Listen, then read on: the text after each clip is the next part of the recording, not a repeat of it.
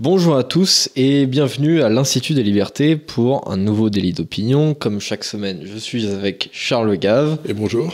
Qui a une petite différence cette semaine, c'est qu'il est allé chez le coiffeur. Ah non seulement ça, je me suis fait tondre, c'était horrible. J'ai chez un coiffeur qui venait d'ouvrir à côté de chez moi. Je lui ai dit, m'en enlever un petit peu là, un petit peu là, puis un petit peu là, parce que j'avais des touffes. Et il est arrivé avec la tondeuse, il m'a tout tendu. Je, je ressemble à... C'est ce que disait ce matin Eric von Straim dans La Grande Illusion. Là. Ça, il me manque le monocle et j'ai tout, tout, tout, de l'allemand. oui, il peut y avoir un petit côté. Euh, ouais. un, petit côté, euh, je vais claquer des talons quand je vais rencontrer une jolie femme. Quoi. C'est, euh, ouais. ça vous va pas mal. Hein. C'est, oui, c'est gentil. Oh, c'est pas horrible. Hein. Donc, euh, alors cette semaine, on a, on a, une, on a une actualité qui est euh, peut-être un petit peu moins riche que la semaine dernière, mais avec des choses à analyser, je dirais, avec plus de profondeur. D'accord. Et c'est d'ailleurs un petit peu les émissions que je préfère. Euh, et donc, cette semaine, en l'occurrence, nous avons les midterms. Voilà. Donc, que nous avons évoqué très, très légèrement la semaine dernière, mais cette semaine, c'est plus important puisque il y a eu les élections. Alors à l'heure où on fait euh, cette émission, on n'a pas les résultats exacts, mais on peut à peu près identifier euh, avec quoi on va se retrouver euh, environ. Donc normalement, au stade de, ce qu'on connaît à la Chambre des représentants, on devrait avoir une majorité très courte des républicains. Euh, au Sénat, ça se joue encore, ça peut encore être 50-50, ça va être encore décisif. Euh, et puis euh, pour ce que pour ce qui est des, des, gouverneurs, on est on est à peu près au point. Donc alors... avec une exception, c'est dans l'Arizona où ils n'ont toujours pas réussi à à compter les voix. Enfin, y a, Parce qu'il y a encore une fois, c'est extraordinaire que ce pays, le pays soi-disant le plus développé du monde, soit incapable d'organiser des élections. Oui, c'est que trois ou quatre jours ou cinq jours après, on sache toujours pas ce qui s'est passé, qu'il y ait des machines qui tournent en panne dans les dans le coin où les gens votent mal. Enfin bref, c'est c'est un peu fatigant de voir ce, ce pays ne pas être capable d'organiser un, un, système électoral où on se dit, euh, bah oui, c'est la, la, volonté du peuple. Euh, déjà, la, la dernière fois, il y avait eu un problème monstrueux. Et cette fois-ci, il y a l'air d'avoir des tas de problèmes partout. Donc, oui, absolument.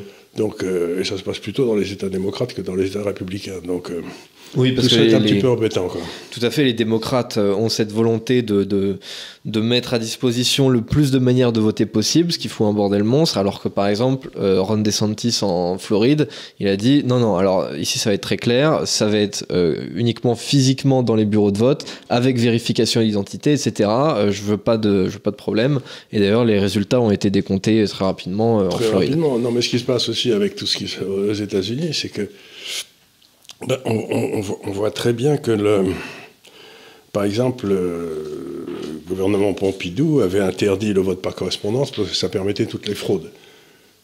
Ben, euh, là, si vous voulez, euh, depuis le, Covid, là, ils ont se relancés dans le vote par correspondance et on a l'impression que ça y va gaiement. Quoi. Donc, donc si vous voulez, je trouve ça désolant de voir que un pays comme les États-Unis ne peuvent pas organiser des élections comme il faut. Oui, c'est assez, assez incroyable. Et d'ailleurs, je me, je me, souviens d'une déclaration, il me semble que c'était d'un député macroniste, on devait être en 2021, se poser la question pendant le Covid de l'usage ou non du vote par correspondance au présidentiel. Et euh, donc ce député disait que euh, le vote par correspondance était très bien parce que ça permettait euh, d'empêcher des, les formations populistes d'arriver au pouvoir. J'ai envie de dire, ça veut dire que les gens, du coup, votent différemment ou alors qu'on compte les, votes de manière différente, c'est un petit peu bizarre hein, euh, comme, comme assertion. Oui, c'est-à-dire que ça permettait la fraude, quoi. C'était euh, voilà ce que disait ce député de façon, de façon à éviter à ce que les, ceux qui ne, ne méritent pas arrivent au pouvoir, Oui, il y a, y a, un peu de ça. Donc, Mais vous euh, remarquerez que ceux qui sont au pouvoir trouvent toujours que, que, que, si les autres arrivent au pouvoir, c'est pas bien. Quoi. Oui, bah, on peut le comprendre, sauf que l'empêcher de manière non démocratique, ça c'est intolérable.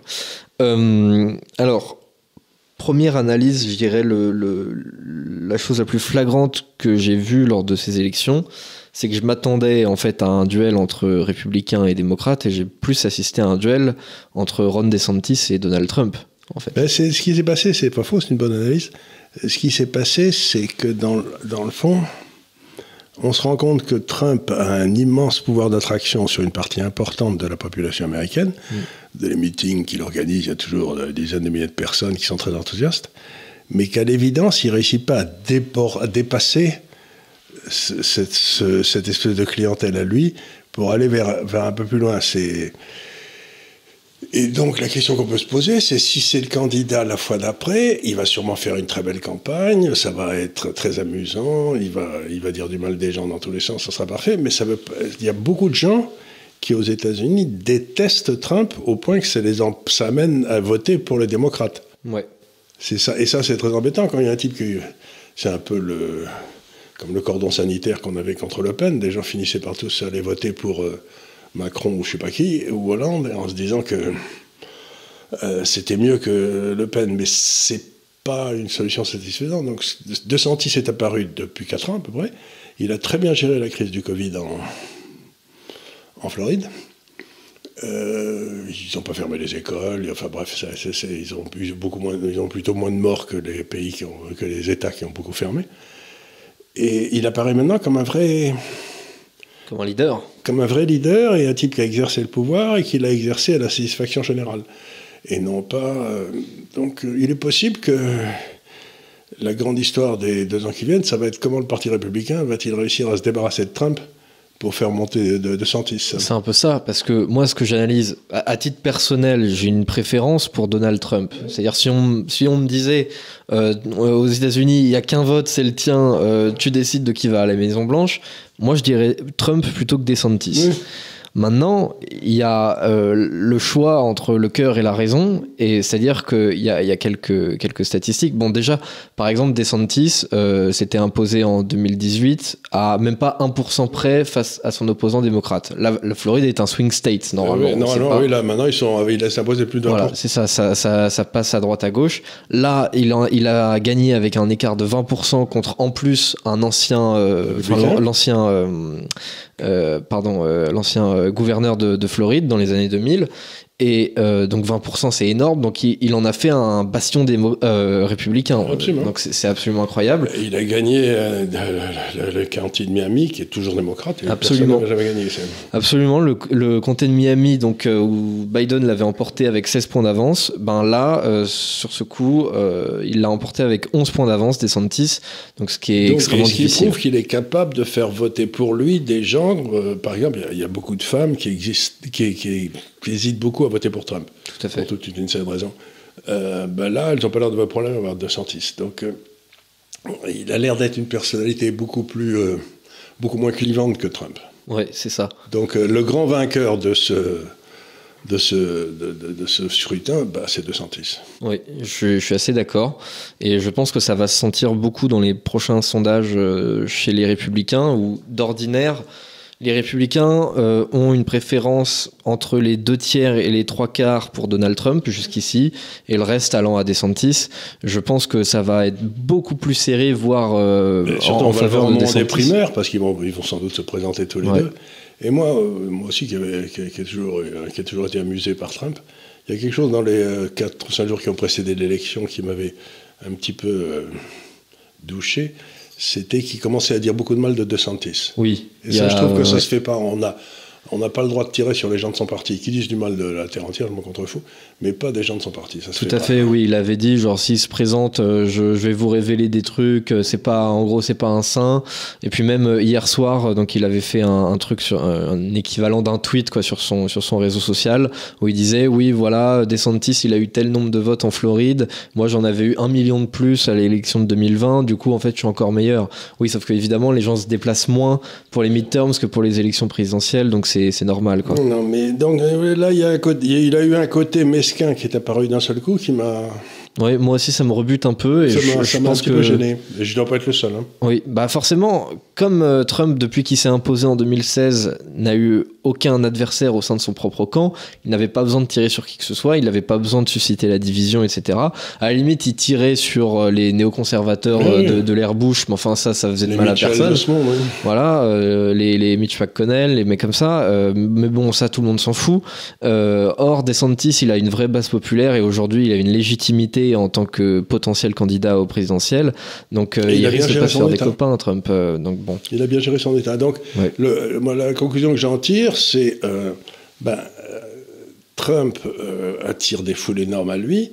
Mais à l'évidence, il attire aussi des tas de gens qui ne veulent à aucun prix de lui. Donc c'est un peu gênant. C'est le principal reproche que j'aurais à faire à Trump, c'est que malheureusement, en fait, c'est une machine incroyable à mobiliser les républicains, ça, ça fait aucun doute. Une partie des républicains, oui. Une, une très grosse partie des républicains, oui. Euh, mais c'est aussi une machine à mobiliser des, des démocrates, quoi. Ouais, dans l'autre sens. Euh, donc euh, le problème, c'est que euh, l'enjeu pour moi de la présidentielle 2024, ça va être surtout de faire en sorte que les démocrates restent chez eux le jour du vote. Quoi. Oui, oui. Quoi qu'il en soit, c'est qu'ils ne viennent pas voter contre, euh, contre le candidat républicain, qu'ils essayent de trouver un type euh, euh, qui soit suffisamment, si j'ose dire, gentil et avenant pour qu'on le les autres n'essayent pas de le détruire. Donc, non, mais c'est ça. Je crois que j'ai été surpris par, dans le fond, l'absence de, de vague rouge, là. vous savez que le Parti républicain.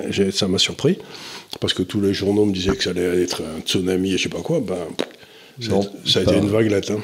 Tout à fait. Mais d'ailleurs, il y a une sorte de euh, concordance avec euh, une autre élection de midterm, c'était celle sous Carter, où euh, pareil, alors les républicains avaient eu une, une sorte de victoire à la Pyrrhus, un petit peu comme, comme cette fois-là.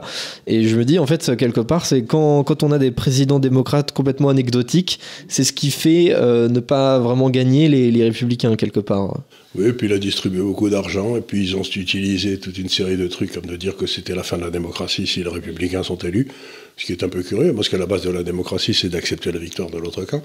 Mais enfin, voilà, moi il me semblait que le passif des démocrates était énorme, mais, Non, mais évidemment, il est, il est énorme. mais ça n'a pas eu l'air de toucher les gens. Mais c'est-à-dire qu'en fait, il y a eu vraiment un effet repoussoir avec beaucoup de candidats euh, qui étaient euh, donc euh, présentés par, par Trump pour plusieurs raisons, notamment parce qu'ils étaient assez jeunes, assez inexpérimentés. Et aussi, j'ai l'impression que ce qui a pas beaucoup plu, c'était la remise en en question à chaque fois de, du résultat de 2020. C'est-à-dire que beaucoup de gens vont dire euh, oui ok c'était pas clair c'était peut-être truqué etc sauf que de toute façon on va pas réussir à changer le résultat ce qui compte c'est euh, les élections futures donc qu'est-ce qu'on va faire pour, euh, pour changer le futur? Bah, ça, Et- Déjà, les, les républicains s'y sont attelés, puisque aussi bien au Texas qu'en Floride, un peu partout où ils sont au pouvoir, ils ont essayé d'assainir un peu les règles oui, qui permettent la votation. Absolument. Mais, mais, euh, les démocrates n'ont pas fait le boulot, donc euh, là encore, on se retrouve avec, pff, si vous voulez, des États comme le Pennsylvanie, l'Arizona, tout ça, on a l'impression qu'il y a, il y a encore des machins qui sont pas bien nets, quoi. C'est assommant, parce que du coup, ben, on peut plus avoir confiance, quoi. Ouais. Et puis il y a, il y a encore un élément aussi que je trouve intéressant, c'est que euh, alors les républicains pour gagner doivent être obligés de composer avec autre chose que les blancs. Les blancs aux États-Unis, si- s'il n'y avait que eux qui votaient, euh, les républicains seraient au pouvoir depuis Nixon de manière continuelle. Bon, il faut bien composer avec les autres, euh, notamment, je pense notamment aux latinos, qui votent encore majoritairement démocrates, mais de moins en moins. De moins en moins, ouais. Et il y a notamment des Santis, donc la Floride, c'est quand même très connu pour avoir beaucoup de communautés latino, à tel point que en Floride, c'est très commun de parler espagnol. Bah, ils font leur campagne en espagnol. Voilà, Regardez Rubio de Santis, euh, ils font leur campagne en espagnol. hein. Oui, voilà, c'est une seconde langue, voire même une deuxième langue de, locale, quoi. Bref, et, euh, et il a réussi à avoir un très bon score dans cette communauté-là. euh, Donc, euh, on peut se poser la question aussi de, de transposer ce, ce, phénomène-là au niveau national, ce qui permettrait enfin aux républicains de, de l'emporter. Et enfin, je dirais aussi, il y a, il y a un truc qui m'a un petit peu énervé, c'est les libertariens. Alors, j'ai une sympathie naturelle pour les Oui, mais libertariens. vont foutre à 1% ou à 1,5% à faire perdre des candidats de, de- de droite Voilà, c'est ça. Parfois, il y, a, c'est- c'est- il y a eu beaucoup ce phénomène-là où le candidat républicain à la Chambre des représentants euh, perd de 1, 1,5, 2% face Oui. au candidat démocrate euh, parce que le libertarien, il se dit, alors il se dit pro-armes, il se dit euh, euh, pro, pro-liberté d'expression, etc. Mais il est peut-être pas d'accord sur tel ou tel truc, peut-être par exemple sur l'avortement. Du coup, il va pas voter pour le républicain. Du coup, le démocrate va passer. Du coup, il va y avoir des lois anti-armes qui vont passer, etc. Bah, du coup, à la fin, c'est quand même à la faute des libertariens. Oui, c'est ça, il y a tout ce côté de. Bah, ça, des gens qui. bah, je, je, veux pas dire du mal des gens, mais enfin, c'est un petit peu comme, euh, si vous voulez, les anti-nucléaires qui sont financés par les sociétés pétrolières, quoi. Ouais. C'est, ça fait partie de ces coups à double bande auxquels, dans la politique, il faut s'habituer. Parce que, donc, je sais pas comment, où ils trouvent leur argent, ces bons libertariens, mais c'est peut-être chez Soros. hein. Ouais, il y a, peut-être, euh, oui, je ne suis pas du tout spécialiste des, financements des libertariens. Euh, en tout cas, Soros a beaucoup financé cette campagne pour les démocrates, en l'occurrence, c'est le plus gros donateur de, de, de toute la campagne. Euh, mais c'est vrai, bon, les libertariens, ouais, ils, sont, ils sont sympathiques en dehors des élections, mais là, quand même, bon, ils déçoivent un peu. Euh, bref, du coup, je dirais que le, le, le, truc le plus important à regarder, c'était vraiment cette victoire, en fait, au final, plus de Trump contre DeSantis, euh, pardon, DeSantis, contre, Trump que des républicains contre les démocrates. C'est-à-dire qu'on voit apparaître d'un seul coup un, rival pour Trump. Oui, pour, ça, avec, 2024. Euh, avec une vraie légitimité. Alors qu'on s'imaginait que bah, personne n'allait oser se mettre contre lui. Bah, peut-être que si, il y a peut-être un gars qui va y aller. Tout à fait. C'est plutôt une bonne nouvelle. Je suis assez d'accord. Moi aussi. Euh, parce que euh, en fait. Euh, Mais aussi, il y a aussi autre chose qu'il faut dire, c'est si, comme je le pense, on va le voir, les, les, républicains ont le contrôle de la Chambre des représentants, ils vont quand même lancer toute une série d'enquêtes sur le FBI, sur la CIA, sur toutes les, le ministère de la Justice. Et l'atmosphère va être irrespirable sur Biden, sur son fils. L'atmosphère va être irrespirable pour les deux ans qui viennent. Bah, j'espère, j'espère qu'ils vont les rendre irrespirables en tout cas. sinon, c'est qu'ils font. Être, euh, ouais. Si c'est pas irrespirable, c'est qu'ils font pas bien le boulot, quoi. Voilà, c'est ça. Ouais. Donc euh, voilà, c'était c'était un petit peu ça ce qui avait euh, analysé selon moi. Mhm. c'est intéressant. Euh, donc voilà, je ne sais pas si vous avez encore des, et, trucs à et encore autre chose, si vous voulez, c'est que les médias nous annonçaient ceci, les médias, les, sondages d'opinion, ils sont plantés d'anthologie. C'est vrai, ils sont plantés. Et a... plus, ça sert à rien ces trucs. Alors effectivement, à part pour la, la Floride, les, les, sondages étaient plutôt, euh, en fait, limite surestimés certains, certains républicains. partout, oui, partout. Et donc, euh, donc c'était ça qui était assez intéressant. Et donc, on n'a pas eu la, la, vague rouge escomptée. après, moi, je je, m'attendais en fait un petit peu à ce qui se passe, ce qui s'est passé. Mais bon, j'ai quand même été un peu déçu parce que j'espérais au fond que. Moi, j'espérais qu'il prendrait aussi le Sénat, mais enfin, c'est pas complètement perdu puisque y a, ça va se passer le 6 décembre en Géorgie, sans doute, ou comme pour le en 2020 d'ailleurs où c'est euh, les élections de Géorgie qui ont fait la majorité euh, démocrate au Sénat. Quoi. Ouais. Donc euh, voilà, on a, on a assisté un petit peu à ce phénomène euh, paradoxal qui est que euh, ce que les républicains avaient gagné il y a quelques années grâce à Trump, bah, en quelque sorte ils l'ont un peu perdu cette année à cause de Trump, ce, qui est, ce qui est très regrettable. Mais enfin bon, il faut, il faut savoir aussi évoluer un peu. Les cimetières sont pleins de gens irremplaçables. Ouais. Donc, euh, sujet suivant, je voudrais euh, évoquer un autre sujet euh, qui qu'on n'avait peut-être pas évoqué depuis un bout de temps.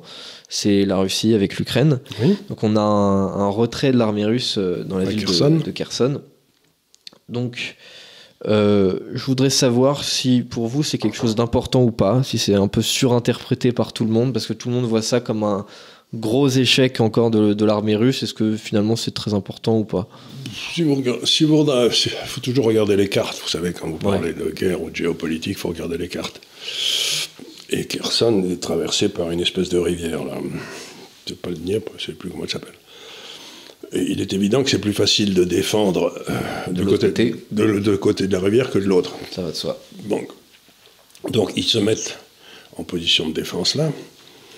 Mais pour moi, la, vraie, nouveauté, ça va être euh, l'hiver.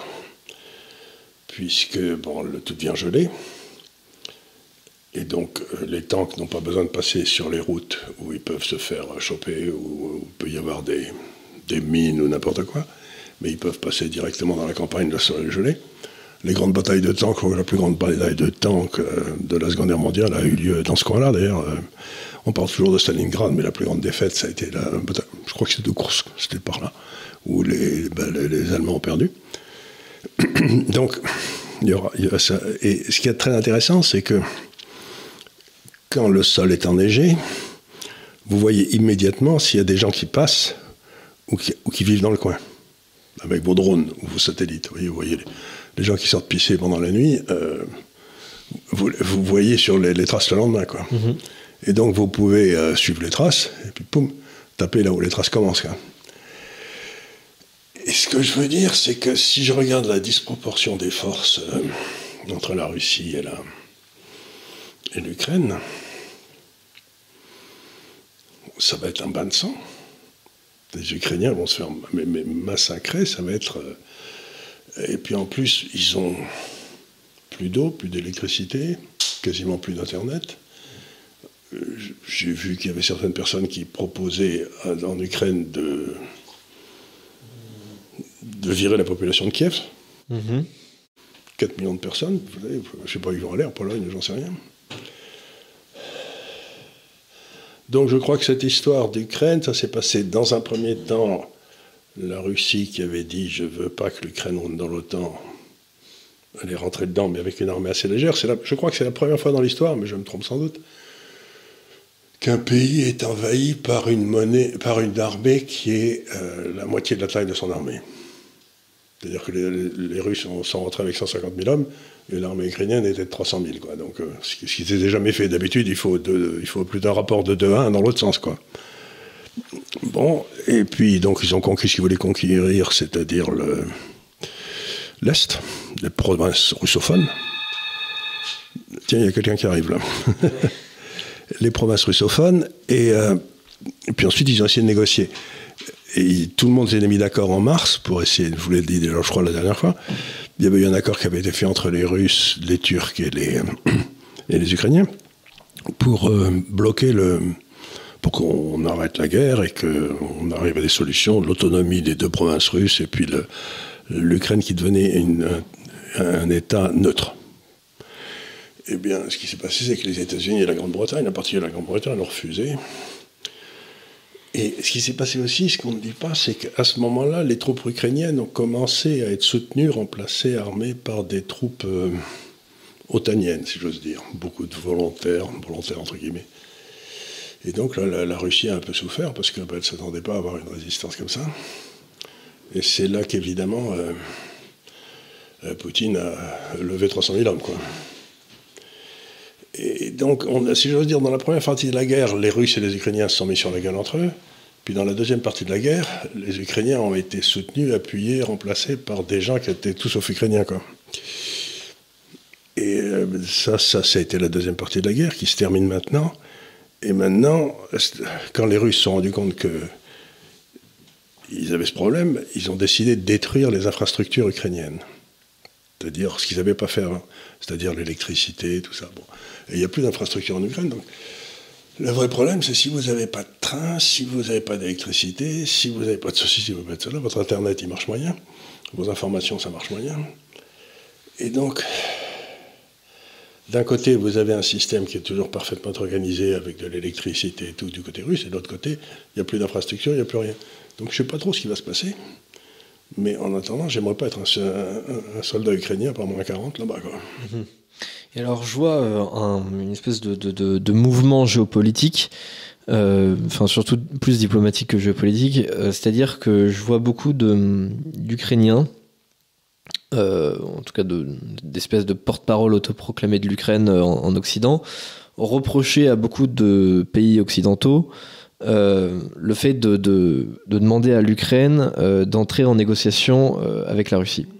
C'est-à-dire que ça va pour le coup un petit peu à rebours du discours qui consiste à dire que l'OTAN, enfin c'est une bande de, de va en guerre, etc. Parce que là, pour le coup, on semble ben, demander à l'Ukraine de négocier et l'Ukraine oui, ben, pas forcément L'OTAN, c'est probablement, elle ne doit pas écouter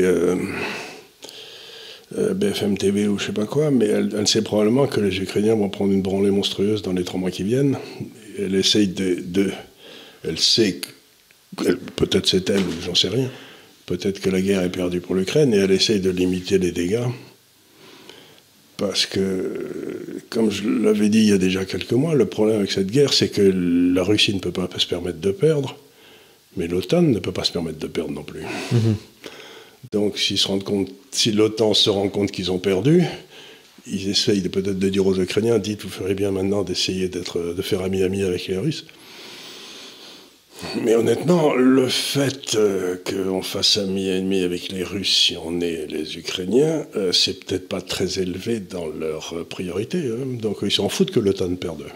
Oui, c'est ça. Et Ils s'en foutent. Et en plus de ça, il y a évidemment. Euh, il y a un côté désespéré chez eux. Et, puis, au-delà de ça, il y a, je dirais, du côté de l'OTAN, il y a un côté un peu cynique, c'est-à-dire on va considérer, nous, euh, on va considérer des critères de victoire. Par exemple, peut-être que si on s'arrête là aux frontières d'aujourd'hui, pour l'OTAN, c'est une victoire, alors que pour les Ukrainiens, ça ne l'est pas. Les Ukrainiens veulent reprendre non seulement toute la partie est, mais même dans leur idée, ils, veulent, ils voudraient reprendre la Crimée. Oui, qui n'a jamais, été, jamais été ukrainienne. Mais alors, non seulement qui n'a jamais été ukrainienne, enfin, jamais très, très longtemps, euh, mais qui, euh, je veux dire, en plus, euh, les États-Unis n'ont pas du tout dans leur plan l'idée de reprendre la Crimée. Enfin, pour eux, c'est une affaire classée, même s'ils ne la reconnaissent pas officiellement, il y a une reconnaissance implicite, quoi, tacite. Et puis, et puis il y a aussi quelque chose qu'on ne dit pas, c'est qu'il commence à y avoir des mouvements de population assez fort en Pologne, en Hongrie, et un peu partout, en Tchéquie, en disant mais qu'est-ce qu'on qu'est-ce qu'on va foutre là-bas? Pourquoi on y est? Et pourquoi on doit avoir une récession pas possible? Pourquoi on doit on va rien avoir à bouffer? On va cailler cet hiver? Euh, Donc il est possible aussi que euh, si j'ose dire comme on dit en termes militaires, que l'arrière ne, ne tienne pas.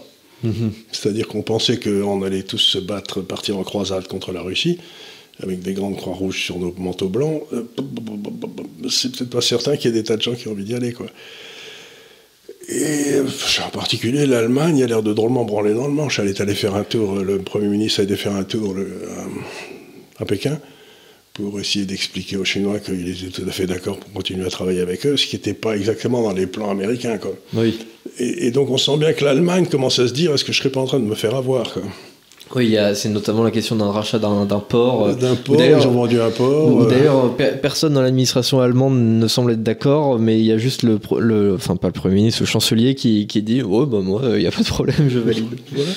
Euh, l'alliance euh, germano-russe entre l'industrie allemande et les matières premières russes, euh, c'est un vieux rêve, et c'est ce que les Américains essayent d'empêcher depuis toujours. Mais curieusement, ils vont peut-être accélérer ce mouvement, parce que euh, il y a aussi autre chose qui se passe qui me paraît absolument invraisemblable. Vous savez, à l'intérieur de l'Europe, euh, je crois que la Commission européenne, sans en avoir le droit, bien entendu, a levé quelque chose comme, je ne sais plus, 130, 140 milliards d'euros d'emprunts qu'elle distribue aux différents pays en Europe pour, euh, vous savez, le Covid, etc. Bon. Et mais ils ont mis des conditions à ces emprunts. Et ils ont mis des conditions pour la Pologne, comme des changements dans la désignation des juges, etc.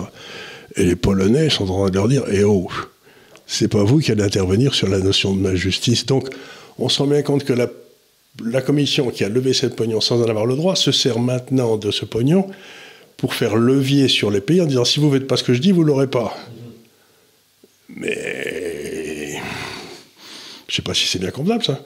Donc on a l'impression que Mme van der Leyen a pris sur elle de dire bon ben on va se payer la Pologne maintenant. Alors non seulement c'est pas convenable, et en plus de ça, je trouve que la Pologne a plutôt un rôle exemplaire euh, récemment avec cette affaire euh, ukrainienne. Enfin ils sont très pro-ukrainiens, plus par anti-russisme pour des questions de oui et puis aussi parce que tout le, si vous voulez quand vous regardez la carte de la Pologne historiquement, il y a le, tiers de l'Ukraine, la partie ouest, sud-ouest, qui était qui a toujours été polonaise. Oui, donc, ils, se disent peut-être, on va peut-être récupérer une, ce qui était toujours la Pologne. Moi j'ai toujours dit que l'Ukraine c'était un pays un peu bizarre parce que vous aviez à peu près un tiers de Polonais, allez, un tiers d'Ukrainiens au milieu et un tiers de, et un tiers de Russes sur la droite, enfin à l'est. Et donc euh, les trois ne pouvaient pas se voir. Donc si vous parlez, si vous dites qu'une nation c'est fait pour vivre ensemble, en fait il y a de la place au milieu, autour de Kiev, comme ça, il y a un, couloir, ukrainien, puis de côté c'est les Polonais, puis de l'autre côté, puis en bas il y a les, il y a Hongrois. Il y a aussi qui se sont fait piquer une grande partie de leur territoire en 18. Donc, tout ça, c'est. Euh, il y, a des non-dits, il y a des tas de gens qui disent euh, sur la Pologne qu'ils attendent avec impatience de, de recouvrir leur. Euh, leur partie ukrainienne. quoi. C'est vrai que bah, depuis euh, notamment la Seconde Guerre mondiale, enfin euh, même euh, encore plus depuis, depuis la chute de l'URSS, les, les, frontières en Europe sont très stables. bon, il y a peut-être un moyen de filouter quelque part. C'est pas ça, oui bien sûr, mais quand un empire s'écroule, ses frontières deviennent un petit peu stupides. C'est comme, c'est comme la ligne 16 Picot qui séparait l'Irak de l'Irak de la Syrie qui avait été fait avec un crayon à Paris, comme ça, on avait fait comme ça, voilà. Et on avait dit à gauche vous êtes ukrainien, à droite vous êtes syrien, bon très bien. Mais euh, ensuite, quand la réalité reprenne le dessus, vous retrouvez les peuples en dessous. Ouais, bien Et sûr. ben, eh ben, on voit très bien que tout l'est de l'Ukraine sont des Russes qui sont arrivés là par hasard. C'est c'est complètement par hasard. Donc, euh, ils n'ont pas du tout envie, par exemple, qu'on les empêche de parler le russe, ni d'éduquer leurs enfants en russe, ni d'aller dans les universités russes, et on leur a interdit. Donc, euh, quand un empire s'écroule, dans le fond, il faudrait peut-être euh, faire quelques référendums pour dire avec qui vous voulez être. Quoi. Ça paraît. euh, Bah, ça avait été le cas pour le coup en Ukraine en 91. Euh, l'Ukraine, oui, il y avait eu quelques référendums, mais je ne sais pas si on avait bien demandé leur avis aux, aux deux. Et puis c'était avant le coup d'État de Maïdan, Oui, qui, bien qui- sûr. qui a, qui a fait tomber les gens qui avaient voté justement. euh, tous ceux qui avaient voté pour le gars qui avait été déposé par les Américains, un coup d'État de Maïdan, là, c'était les Russes, c'était les gars du Nord-Est qui avaient tous voté pour le candidat qui était pro-russe. Il y a eu un coup d'État pour le remplacer par un candidat pro-européen, pro-américain et pro-OTAN. Donc, si vous voulez, c'est des histoires de fou, tout ça. C'est euh, quand vous regardez la, par exemple, la carte de l'Afrique qui a été faite À la règle. qui a, non, mais qui a été faite complètement en fonction de l'endroit où les troupes françaises ou anglaises s'arrêtaient face à face. Quoi. Il y a donc on mettait, on mettait la frontière là. Mais vous avez des pays africains, vous avez la moitié du pays, euh, la moitié du peuple qui est euh, d'une ethnie, et puis l'autre moitié du peuple de la même ethnie qui est juste de l'autre côté de la frontière. quoi, je veux dire. oui, et puis à part ça, les, autres, les, les- les deux, autres ethnies, elles n'ont rien à voir avec celui-là. Mhm. Donc on aurait dû faire un pays autour de cette ethnie, un autre pays autour de l'autre ethnie, et en fait, on a euh, tout le monde, tout, tout le monde se met sur la gueule avec beaucoup d'entrain. quoi. Oui, mais évidemment, il y avait, il y avait euh, la question s'était posée euh, avec une espèce de, de, de, de conférence africaine après la période de la colonisation, où il s'était posé la question est-ce qu'on maintient les frontières ou pas? On peut comprendre la difficulté de redéfinir des frontières. Surtout c'est si, très difficile, surtout si en dessous il y a du pétrole. Oui, c'est ça sûr. devient quasiment impossible. C'est sûr que oui, là, même si euh, les ethnies sont pas d'accord, bon, il y a un moment donné, euh, les, les priorités économiques Non, non, sont les priorités donc, économiques. cette histoire, en fait, on a deux principes essentiels, celui béton du traité de Westphalie, là, où on respecte les frontières, bon, c'est très bien, on ne touche plus parce que c'est, c'est- c'est- c'est- on ne va pas se remettre sur la gueule pour rien. Et l'autre, c'est le droit des peuples à disposer d'eux-mêmes. Bien sûr, c'est deux- deux, grandes sont- questions. Et ça, c'est deux principes qui sont complètement en opposition. Absolument, oui. Et on le voit en Ukraine tous les jours. Mm. Et qu'est-ce qu'on fait? Bah, c'est la vraie question. En vrai, c'est une question absolument fondamentale dans, dans l'approche de. D'ailleurs, on de- aurait peut-être pu avoir des gens dans les Nations Unies qui auraient une commission spéciale qui s'occuperait d'organiser des référendums pour retracer les frontières. Je suis on ne peut plus d'accord. Pour moi, il aurait fallu, évidemment, c'est c'est un vœu pieux puisque personne ne semble le vouloir, mais pour moi, il aurait fallu, euh, notamment dans ces régions du Donbass, euh, des vrais référendums avec des observateurs ukrainiens, des, obser- des observateurs russes, des observateurs des Nations Unies, je sais pas, et euh, voilà, contrôler que tout se passe bien. Et, euh, Et bah, ensuite, on mettait la frontière là où les gens moins voulaient, quoi. 50%, et puis bah, choisissez votre camp, quoi. Oui, C'est ça, mais c'est c'est un peu ça. C'est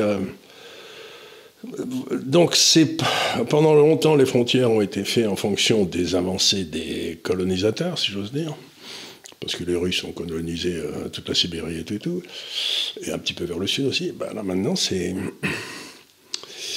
ben, il faudrait peut-être trouver une autre façon de, f- de, de faire la frontière. quoi.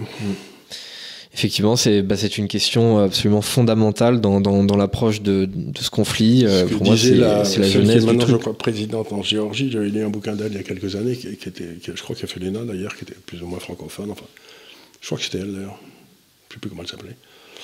Elle disait, elle avait une très belle formule. C'est les, les frontières sont les cicatrices sanglantes de l'histoire. A- c'est vrai qu'il y a- C'est ça. Les frontières sont les cicatrices sanglantes de l'histoire. Et là, c'est euh, c'est une cicatrice qui n'a jamais été euh, nettoyée.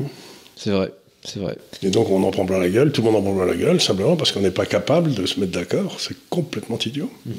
Et là, l'Europe aurait pu jouer un rôle très important.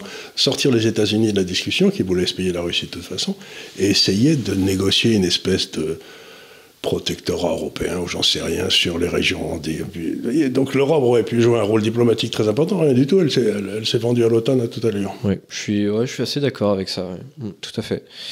Euh, la question suivante que je voulais évoquer, euh, en fait, je suis tombé hier ou avant-hier sur un graphique assez intéressant. C'est un graphique sur la Chine et notamment sur la démographie chinoise. Oui, ça va s'écrouler, oui, c'est en train de s'écrouler. C'est-à-dire qu'on a donc une courbe qui est à- très stable, c'est le nombre annuel de décès. Oui Et on a une courbe qui est complètement euh, descendante, c'est le, le nombre annuel de naissances. Oui. Et ce qui est très curieux, La population, contre-intuitif, la population chinoise baisse d'à peu près 2 millions par an en ce moment. c'est exactement, c'est un truc de dingue. Et donc, si on continue à cette vitesse-là, d'ici peut-être 1, 2, 3 ans, le nombre de naissances sera inférieur au nombre de décès. Il y a longtemps qu'on est là en Europe. Voilà, mais ce qui signe donc, ce qui signifie donc baisse. que la population baisse instantanément. Et donc je me pose la question est-ce que on va pas assister au déclin chinois avant même d'assister à sa toute puissance C'est ce qu'on dit en Asie, c'est la, la, euh, la Chine sera vieille avant d'être riche. Ouais. C'est une vieille blague. euh, euh, c'est pas faux. Mais alors, ça a des implications qui sont extrêmement intéressantes. C'est-à-dire que jusqu'il y a à peu près 2-3 ans, oui, oui peut-être 4-5 ans, parce que le temps passe vite, euh, il y avait à peu près 2 millions de jeunes qui arrivaient sur le marché du travail chaque année. Donc il fallait trouver 2 millions d'emplois chaque année. Ce qui veut dire que la Chine était obligée de pousser massivement à l'extérieur, de, de vendre à l'extérieur, de faire des investissements d'infrastructures pour employer tous ces gens-là. Maintenant, euh, la force de travail baisse d'à peu près 2 millions par an, tous les ans. Ça veut dire qu'ils n'ont plus du tout aucune pression pour trouver des boulots pour des gens qui, euh, en fait, euh, ils ont, ils ont trop de boulot et pas assez de gens quand même. Ce qui risque de nous arriver aussi. Ça veut dire quoi? Ça veut dire que cette espèce de poussée extraordinaire que la Chine a fait vers le reste du monde pour vendre des produits et tout, elle a plus de raison d'être. Et ce qui est très intéressant quand vous analysez l'histoire de la Chine, c'est qu'il y a eu de longues périodes en Chine, longues périodes pas toujours, mais enfin des périodes en Chine où la Chine s'ouvrait, et puis d'un seul coup, la Chine se fermait. En général, quand on changeait d'empereur ou n'importe quoi. Au point que, par exemple, euh, après un empereur qui avait beaucoup ouvert, il y a l'empereur suivant qui n'aimait pas du tout les bateaux, qui n'aimait pas la mer, que la mer, il y avait des types qui arrivaient qui étaient qui avait interdit à tout le monde de vivre à, plus de, à moins de euh, 60 km de la côte. Il disait, tout ça, c'est des, des barbares, là, donc euh, tous ceux qui sont là, vous n'avez pas le droit, on vous ramène à l'intérieur. Bon. Donc, je, je me pose la question, est-ce que Xi, est-ce que Deng Xiaoping, c'est celui qui a ouvert la Chine, justement parce qu'il avait cette pression démographique énorme, est-ce que Xi, c'est pas celui qui va la refermer? Possible. Et si, c'est, et si, elle referme, euh, ben, euh, si vous voulez, comme beaucoup d'usines sont en Chine, beaucoup des produits sont en Chine, etc., euh, va falloir qu'on réouvre un petit peu pour s'occuper de nous, quoi. des usines chez nous ou ailleurs. Mais l'embêtant, c'est que ça va être beaucoup plus cher. Donc si la Chine se referme, la poussée inflationniste dans le reste du monde, Ça va être dingue, oui, bien sûr. ça va pas, ça va pas être rien. Oui, ou alors il faudra retrouver encore un autre producteur encore plus pauveur. euh, Oui, alors vous dites il y a l'Inde et tout et tout, mais l'Inde, ils ont des tas d'avantages. euh, mais ils seront un milliard, ils seront un milliard. Quel sera le pays le plus peuplé, le plus peuplé dans le monde dans 10 ans? Et ce, d'autant plus que si vous prenez l'Italie, la France, l'Espagne, euh, pas la France, parce que la France, on a une natalité d'origine euh, étrangère qui est forte, mais l'Espagne, l'Italie, l'Allemagne, la Tchéquie, euh, la Pologne, etc. Tous ces pays, si on prend un horizon à 30 ans, leur population va baisser de moitié dans les 30 ans qui viennent par déficit de naissance.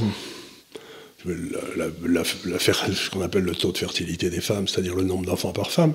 Normalement, chaque femme devrait faire deux enfants pour, euh, pour remplacer elle et son oui. mari, quoi, Oui, ou oui, le bah mec avec qui elle a fait l'enfant. Ben là, on est dans certains coins, on est à 1,2, 1,3. Ouais, ça. Donc ça veut dire qu'on va avoir un effondrement à la fois des populations chinoises et européennes qui ne va pas être triste. Mm. Et le seul endroit où il y a encore un petit peu de croissance démographique, c'est plus tellement l'Afrique du Nord, parce qu'ils sont plutôt à deux maintenant, c'est plutôt l'Afrique euh, subsaharienne. Oui, oui, où là, parfois, là, on a un taux de natalité euh, à ouais, 5, 6, 7. euh, voilà, donc, donc, il va y avoir des mouvements de population qui sont euh, une espèce d'énorme vide qui se crée. Alors, le- les pays qui ont encore une bonne démographie, bon, ben, il y a l'Inde, bien sûr, il y a les Philippines, il y a la Malaisie un peu, il y a le Pakistan, bien sûr. Mais euh, le grand problème dans les 30 ans qui viennent, ça va être l'absence de travailleurs. Ça aussi, ça fait remonter les prix. Je veux dire, où que je regarde, je veux dire, 20 dieux, qu'est-ce que l'inflation va monter? Ouais. alors, justement, c'est quand même un truc euh, auquel on peut réfléchir, non? Justement, c'est une question que je voudrais, je voudrais Donc, poser. qu'est-ce que mon niveau de vie avait baissé quoi? Je voudrais vous poser justement une question sur, sur l'inflation. Euh, qui est en quelque sorte de questions parce que euh, y en a une qui est plutôt à court terme et une plus à long terme pour ce qu'on vient d'évoquer. Comment on pourrait essayer de l'éviter ou du moins de la diminuer Parce que par exemple, bon, on critique beaucoup euh, les décisions prises en France, dans, l'Union européenne, de manière tout à fait légitime. Et que ce soit en France ou en général dans l'Union européenne, il y a beaucoup d'inflation. Il y en a aussi ailleurs. Il y en a en Grande-Bretagne qui, pour, pourtant, euh, hein. qui maîtrise sa, monnaie. Il y en a aux États-Unis, etc. Je me dis, qu'est-ce qu'il fallait faire ou qu'est-ce qu'il faudrait faire aujourd'hui pour éviter ce phénomène ou du moins le diminuer considérablement Alors là, il faut revenir à la, à la racine du problème, je vais encore vous parler de Milton Friedman. Hein. Bah, allez-y. Euh. C'est, euh, vous savez, c'est quand même très mal. Hein. Euh, il, il, il, c'était, il mesurait 1m50, mais c'était un homme très, très, très, très, très dangereux. Cette blague, il était sympa comme tout. Enfin, bref, il n'y a, que les crétins qui comprennent rien qui, qui, disent que Milton Friedman était un âne ou un méchant. Il, il aimait la liberté, c'est tout. Bon, je vais vous parler de Milton Friedman. Alors, il disait si les prix montent et si votre niveau de vie baisse, ça veut dire une seule chose. Ça veut dire que l'État vit trop bien et vous pas assez. Et c'est exactement ce qui se passe. Encore une fois, euh, regardez ce qui se passe. Les retraites, le paiement des retraites représente à peu près 14% du PIB en France. Ce qui est beaucoup d'ailleurs, c'est plus que dans les autres pays où c'est plutôt 11 ou 12%. Bon, on est à 14%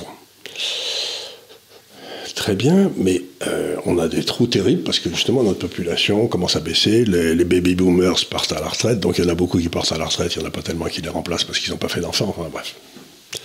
Ou ils n'ont pas fait de petits-enfants. Alors qu'est-ce que fait le gouvernement? Ben, Il y avait une caisse de retraite par capitalisation en France qui s'appelait la GIR-ARCO. Ben, ils sont en train d'essayer de la piquer. Il y a 90 milliards de réserves, ils vont, ils vont piquer la caisse de retraite des avocats, ils vont essayer de piquer la caisse de retraite de médecins pour euh, essayer de prendre du pognon à ceux qui ont, en quelque sorte, à ceux qui ont mis de l'argent de côté, quoi, euh, mettons, aux fourmis, mm-hmm. pour les distribuer aux cigales, et dans la plupart des cigales, d'ailleurs, sont, sont pas nés dans le pays, si j'ose dire, en plus, parce que c'est des transferts massifs qui se fassent. Donc le vrai problème, c'est, on retrouve toujours la même chose, c'est il y a deux façons de faire, euh, dans le fond, empêcher la baisse du niveau de vie et, et empêcher l'inflation. Le premier, c'est la productivité. C'est-à-dire que vous investissez dans des choses euh, qui vont accroître la capacité de chaque Français à créer de la valeur. Alors là, je vais vous donner un chiffre, mais qui est tout à fait stupéfiant. C'est que l'Europe, je veux dire le monde, a dépensé depuis 10 ans 1000 milliards de dollars en, euh, en, moulin à vent et miroir magique. Hein, 1000 milliards de dollars. Euh, à l'époque, il y a 10 ans, la consommation d'énergie, enfin, c'était 82% fossile. Et on dépensait 700 milliards par an pour faire des trous, pour trouver de nouvelles énergies fossiles.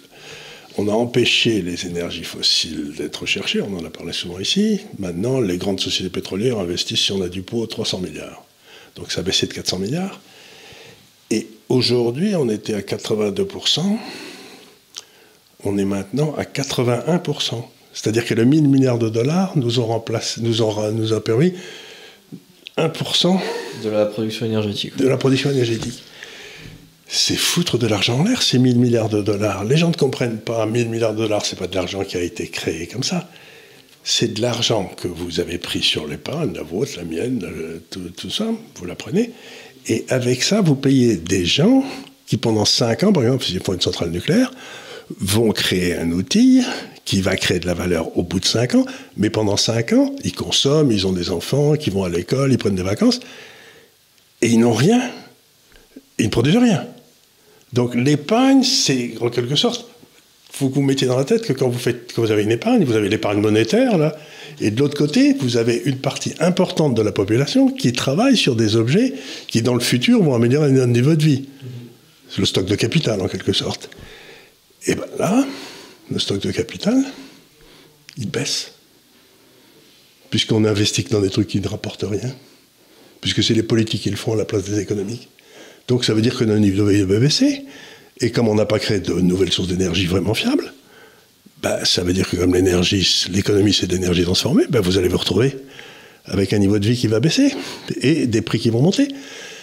Donc, euh, tant qu'on continuera avec ces politiques imbéciles,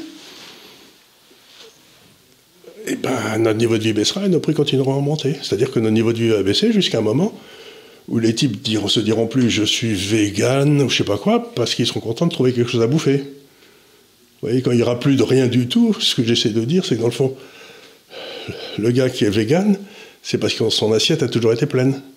Le jour où son assiette devient vide, pendant trois jours de suite, s'il trouve un steak haché, il le bouffe. Oui, bien sûr. ce que je veux dire? Donc, on a, on a une espèce de d'environnement aujourd'hui d'enfants gâtés qui vivent dans une société magique où ils pensent que leurs désirs doivent être transformés en réalité. Bah non. Le monde est dur. Donc toute cette génération va en prendre plein la gueule. Et comme toute cette génération va en prendre plein la gueule, on peut espérer que de cette génération va sortir des hommes forts. Oui, j'espère aussi, oui. C'est à chaque fois ce qu'on dit, c'est euh, les, les, les, hommes forts euh, créent euh, des, des, situations douces qui elles-mêmes créent des hommes faibles, qui eux-mêmes créent des situations dures, qui elles-mêmes créent des hommes forts, etc. Donc aujourd'hui, on a besoin, de, je sais pas d'où ils vont sortir, mais voilà quoi, c'est. encore une fois, il n'y a pas de mystère. Quand vous voulez, quand votre niveau de vie augmente, vous devez épargner, investir, créer des choses dont les gens ont besoin. Et en ce faisant, ça permet à tout le monde. Mais ce n'est pas la consommation qui crée la croissance, contrairement à ce que pensent beaucoup d'économistes. C'est l'épargne, l'investissement et la prise de risque. Mhm. C'est vrai que notre économie, peut-être en France encore plus qu'ailleurs, repose énormément sur la consommation. Oui, au point qu'aujourd'hui, je crois qu'il n'y a plus qu'un tiers de ce qu'on consomme en France qui est fait en France. Donc ça veut dire que les deux tiers viennent de l'étranger, mais ça veut dire qu'il faut le payer en vendant d'autres produits et d'autres actifs à l'étranger pour pouvoir acheter mhm. les deux tiers. Bah, ça veut dire quoi?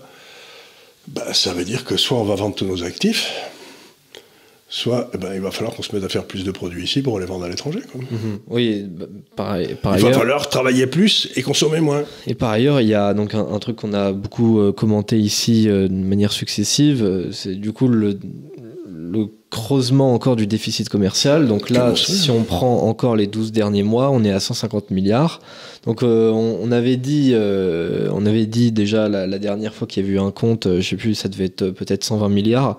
On s'était dit que Macron serait tout à fait capable de faire encore bien mieux. Ben il, nous le montre. Hein. Il nous le montre. Et en plus, bon, le prix du pétrole s'est stabilisé pendant quelques temps parce que pour de toute une série de raisons. Mais s'il repart à la hausse, ce qui me paraît assez probable une fois que les Américains cesseront de tirer sur leurs réserves stratégiques, là, ben, euh, ça sera 300 milliards en un an. Mais jusqu'à quand les étrangers vont-ils accepter de nous payer parce qu'on a une bonne gueule pour ne pas travailler? C'est-à-dire qu'ils achètent des obligations qu'on ne leur remboursera pas. Ouais. Et nous, on leur achète des, des voitures, euh, des voyages à l'étranger, etc., ben, à un moment, ils vont dire non, si ça vous fait rien, vous nous payez dans notre monnaie, pas dans la vôtre. Mhm. Et euh, il y a aussi évidemment une autre question qui va un petit peu avec, parce qu'à chaque fois, on... Donc, euh, récemment, on parle beaucoup de, voilà, de bouclier anti-inflation, etc., où en fait l'État essaye de, de, combler un peu ce que, ce que le français ne va pas pouvoir payer, ce qui est une solution. c'est un bouclier? C'est un blocage. Ils bloquent, ils bloquent les prix, c'est tout. Donc ils sont en train de dire je vais bloquer le prix du pain, non, je vais bloquer le prix de la farine, et comme ça le pain sera pas cher. Et comme les, ouvriers n'iront pas manifester boulevard du Temple. Euh, c'est une idée qui, avait, qui était une très bonne idée vers 1793, mais ça n'a jamais marché, puisque même sous Dioclétien, je crois que c'était au 4e ou 5e siècle après Jésus-Christ, il avait bloqué les prix, ça avait foutu un bordel noir. Donc il n'y a pas d'exemple dans le, dans le monde d'un blocage des prix qui fonctionne. Mais ce qui est amusant, c'est qu'ils s'appellent plus ça blocage des prix. Ils appellent ça bouclier. Oui. parce qu'on imagine, si vous voulez, l'État avec sa grande armure blanche, avec son bouclier protégeant le pauvre Français qui crapahute là-dessous euh, contre les, la voracité des forces internationales qui ne demandent qu'à ruiner le pauvre Français. Mais Cornio, il n'existe pas ce bouclier. C'est toi. L'État n'est qu'une fiction. Il est en train de dépenser de l'argent que tu qu'il emprunte en ton nom et que tu devras rembourser. Donc ce bouclier, c'est complètement illusoire. Oui, c'est juste toi plus tard, quoi. C'est toi. Il te dit, je vais, attends, je vais te défendre. Et puis quand tu demandes, euh, c'est toi qui paieras dans 5 ans. Et donc, euh, toutes ces histoires de bouclier, ça ne fait que retarder l'ajustement inévitable. Mm. Alors justement, du coup, on n'arrête pas de s'endetter depuis, euh, depuis des années. Ça c'est vraiment. normalement, ça aurait dû s'arrêter vers 2014-2015. Et on a inventé. Bon, il y a la BCE qui a commencé à acheter les obligations, etc. Mais euh, bah, plus, si le genre de bouclier, la contrepartie, c'est une création de, monnaie, de masse monétaire, si la Banque centrale cesse de créer de la masse monétaire, on est cuit. Et ce qui est intéressant, c'est que ça veut dire qu'on ne peut pas demander à notre, Banque centrale de financer, comme le ferait le Zimbabwe, par exemple. C'est-à-dire qu'on n'est plus du tout souverain. Oui. On a, on en créant l'euro, on a abandonné notre souveraineté monétaire et les gens maintenant vont se rendre compte de ce que ça veut dire. Mais alors quand est-ce qu'on va devoir la rembourser cette dette? Parce que jusque-là, on n'arrête pas de l'accumuler et jusqu'alors, ça, ça pose pas vraiment de problème, à part pour d'éventuels taux d'intérêt. Mais... On n'aurait jamais la rembourser. Hein. Ce qu'on fera un jour, il y aura que deux possibilités. Hein. Ou bien on dévalue le, on sort du franc, on, sort de l'euro, et on rétablit le franc et zou, euh, ça on perd 50 euh, 60% et à ce moment-là on redevient compétitif. Mais tout, on peut plus prendre des vacances en, Thaïlande, hein. c'est fini, ça c'est. Ouais. Et les gars qui sont à la retraite et qui ont été passés leur retraite, je sais pas où, à Bali, ben, ils reviennent au galop parce qu'à Bali, ils boufferont pas avec ce qu'on appelle un bon. Ou alors on fait ce qu'on a fait une fois en 1798, qui s'appelait la faillite des deux tiers, 1797, je sais plus, où on dit, bon, vous avez des titres de dette, les gars, mais euh, ils valent 100, hein ben, en fait, on vous rembourse 30. Et c'est bon. Et, euh, d'ailleurs, on vous paiera, on vous paie un intérêt dessus, mais on ne vous rembourse pas le capital non plus. Et puis, euh, soyez contents, hein, parce que vous, avez quand même un gros tiers qui vous reste. Quoi. Et, euh, bon, ben, vous apurez là. Donc, à ce moment-là, toutes les caisses de retraite, tout ça, c'est en faillite. Euh, est-ce que. C'est-à-dire qu'encore une fois, c'est ce que j'essaie d'expliquer dans. J'ai fait un numéro sur. Enfin, un papier lundi dernier sur les, sur les, retraites. Quand on a été chassé du paradis, on nous a dit tu gagneras ton pain à la sueur de ton front. C'est-à-dire que les gars, pour bouffer du pain, il faut bosser. Euh, tandis que maintenant, la plupart des Français pensent que si on, si on consomme, on crée la croissance. Euh, tu crées la croissance euh, en Allemagne, en Chine, tant que tant qu'ils achètent nos obligations, mais le jour où on n'achètera plus nos obligations, quand on n'aura plus rien à vendre. Donc, ce qu'il y a d'extraordinaire, c'est que vous me dites quand ça va s'arrêter, mais c'est pas la question. La question, c'est quand est-ce que le reste du monde va décider de s'arrêter de nous financer ouais, C'est ça la question. Quand est-ce qu'on va se rendre compte qu'on ne vivait que de... En fait, tout ce qu'on bouffe, toute notre croissance depuis 20 ans, c'est ce que j'appelle euh, une croissance empruntée. C'est pas une croissance gagnée. Oui, c'est vrai, bah, on, on, le voit beaucoup de ces, ces, dernières années, euh, systématiquement, enfin même depuis des, décennies, systématiquement, le budget de l'État euh, est déficitaire. On n'a pas eu un, excédent budgétaire depuis M. Barr, je crois, en 60. Euh, ouais, ça, devait être ça, 75, 16, quelque chose comme ça. Donc, oui. on... l'apprendre, il a été battu aux élections. Donc, oui. Et donc nécessairement, par voie de conséquence, si on n'a que des déficits de l'État euh, depuis euh, maintenant près de 50 ans, c'est que nécessairement on emprunte, parce que sinon, enfin, je veux dire, il y aurait, des gens. Il fallait faire une création monétaire de l'autre côté, mais pas avec la BCE. Mm. C'est ça. Donc, euh, donc ouais, c'est une question que, que, je me pose à chaque fois, parce qu'on emprunte, on emprunte, comme si c'était gratuit, comme si ça allait de soi. Enfin bref. Oh, on n'a pas fini de rigoler, les gars. mais quand je dis on n'a pas fini de rigoler, ce dont il faut bien se rendre compte, c'est le jour où ça s'arrêtera, on aura fini de rigoler. Ça sera fini, là, la rigolade. Il y a peut-être toute une série de gens qui trouveront peut-être que c'est peut-être plus la peine de venir en France à ce moment-là. Ah bah oui, c'est peut-être euh, peut-être le seul point, peut-être éventuellement positif. Non, mais c'est pas le point positif, mais ça veut dire simplement, euh, bah, il y a toute une série de gars qui vont, qui vont se dire mais qu'est-ce que je fous si j'ai plus, si plus droit à rien euh. Oui, c'est sûr. Oui. Donc ça va changer un peu la nature du, du futur. Mm. Mais euh, d'ailleurs, vous, vous, avez évoqué aussi euh, le, le, poids incroyable de, de, de l'État dans l'économie, le fait que euh, si notre pouvoir d'achat baissait à chaque fois, si, notre, si on n'arrivait pas à acheter les mêmes choses tout en ayant le même métier que, l'année dernière, c'est parce que l'État se goinfre trop. Et justement, j'avais vu un graphique, un autre graphique comparant deux choses avec plusieurs États européens. C'est d'une part le, taux de prélèvement obligatoire et d'autre part euh, la redistribution. Et alors c'est très intéressant parce que nous, donc on a le, taux de, prélèvement le plus, le plus élevé d'Europe, sauf que on n'a pas le taux de redistribution le plus élevé d'Europe. Ce qui veut dire que l'intermédiaire, donc l'État, se goinfre beaucoup plus que dans les autres États.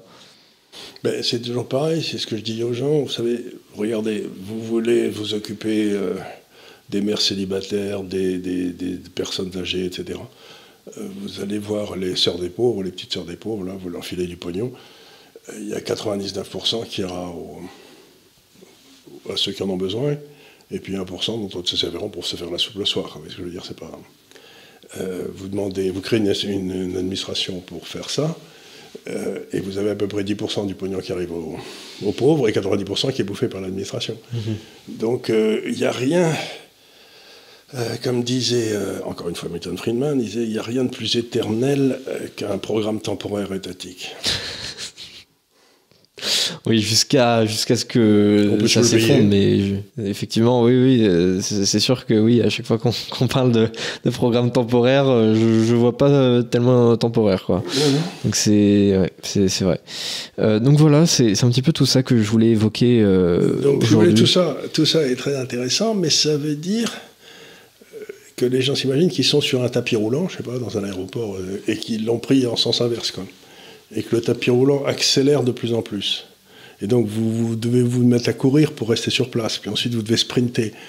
Mais il y a un moment où vous n'y arrivez plus, vous partez en arrière. C'est-à-dire que la marche arrière, quand, quand on n'arrivera plus à, faire semblant de croître par la dette, ben, euh, donc, ça va être extrêmement rapide la baisse du niveau de vie. Et vous le voyez arriver. Je ne sais pas quand, mais je sais, je sais ce qu'il ne faut pas avoir pour que vous faire ramasser. Par exemple, il ne faut pas avoir une obligation française. Faut pas Ouais, avoir, ouais. voilà, il y a toute une série de choses qu'il ne faut pas avoir. Oui, mais ça d'ailleurs, vous, vous en parlez régulièrement sur euh, le blog de l'Institut des Libertés. Vous avez un, ce que vous appelez un portefeuille idéal. à chaque Qui se fois, démerde bien, vous- voilà, qui se démerde très bien par rapport euh, au CAC 40 euh, g- général. Donc, euh, vous, avez fait, je crois, il me semble que J'ai fait à peu près 10% en termes réels depuis le début 2000, Ouais. Alors que le CAC a perdu à peu près 25% en Ouais, termes c'est ça. réels. Mm. Bah, euh, c'est pas des trucs géniaux, hein. Oui, mais enfin, c'est quand même mieux que. C'est quand même, il vaut mieux gagner 10 que perdre moins 25. hein. Oui, c'est sûr. Voilà. Donc euh, voilà un petit peu tout ce que tout ce que je encore voulais une fois, faites gaffe. Ce que monsieur dire aux gens, c'est faites gaffe parce que personne ne va s'occuper de ça à votre place. hein. Parce que si vous allez, donner votre, genre, vous allez donner votre fric à la banque, la banque, elle va faire ce que lui dit de faire le gouvernement français, c'est-à-dire vous achetez des obligations françaises et, et vous perdrez 40%. Ah ouais, et Donc, donc ne vous imaginez pas une seconde qu'il va y avoir le bouclier de l'épargne qui va se mettre en place. et Vous allez en prendre plein la gueule. Et c'est un truc de dingue comment de plus en plus les banques euh, nous font comprendre que notre argent n'est pas à nous.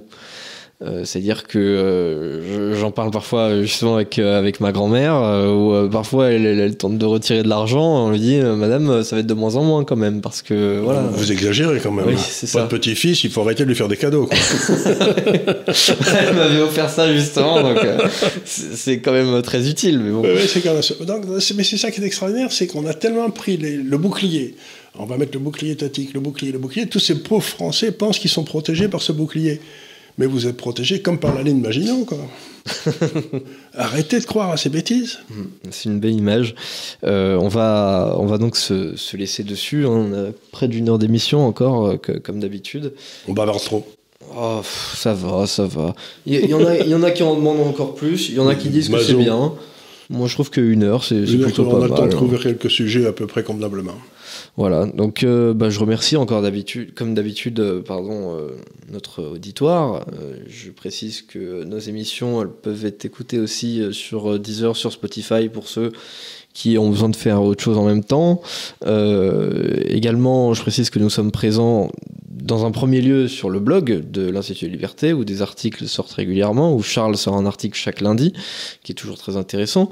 Je précise que nous sommes aussi donc sur plusieurs réseaux sociaux, euh, Twitter, Instagram, Facebook, TikTok, euh, où Charles performe comme c'est pas permis. c'est vraiment rien de. Alors que d'ailleurs, j'avais vu un, un article, euh, rien à voir, mais qui montrait que en fait TikTok euh, essayait de mettre en avant euh, en Europe euh, un contenu qui va tendre plutôt à, à la décadence, alors qu'en Chine, il y a un contrôle total. Ça va être du contenu beaucoup plus éducatif, limité à 40 minutes par jour pour ne pas perdre trop de temps. Donc, je sais pas, peut-être que vous avez contourné l'algorithme. Non, non, mais tout le monde sait que je suis payé par le Parti communiste chinois. Oui, ça, ça va de soi. C'est oui. comme ça que je maintiens ces bureaux splendides et qu'on peut vous payer. Donc oui, il faut, voilà, tout ça c'est grâce, euh, c'est Tout grâce ça, c'est au Parti communiste chinois euh, auquel on ne saurait trop dire merci. C'est- la Sainte Chine. donc on va se laisser là-dessus. Euh, et puis, bah, donc un grand merci. Je vous dis à la semaine prochaine pour un nouveau Mer- délit d'opinion. beaucoup.